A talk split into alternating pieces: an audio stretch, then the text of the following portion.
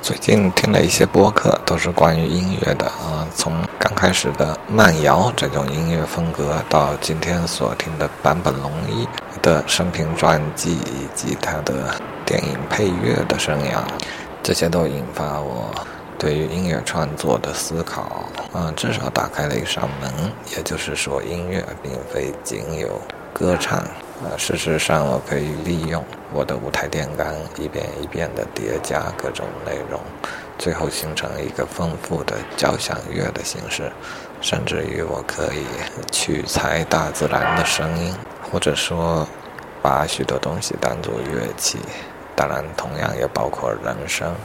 啊，我觉得我可以开启一个音乐方面的研究项目吧，先做一些基础的旋律，或者呃铺一个基调，然后在这个基础之上呢，一遍一遍的往上叠加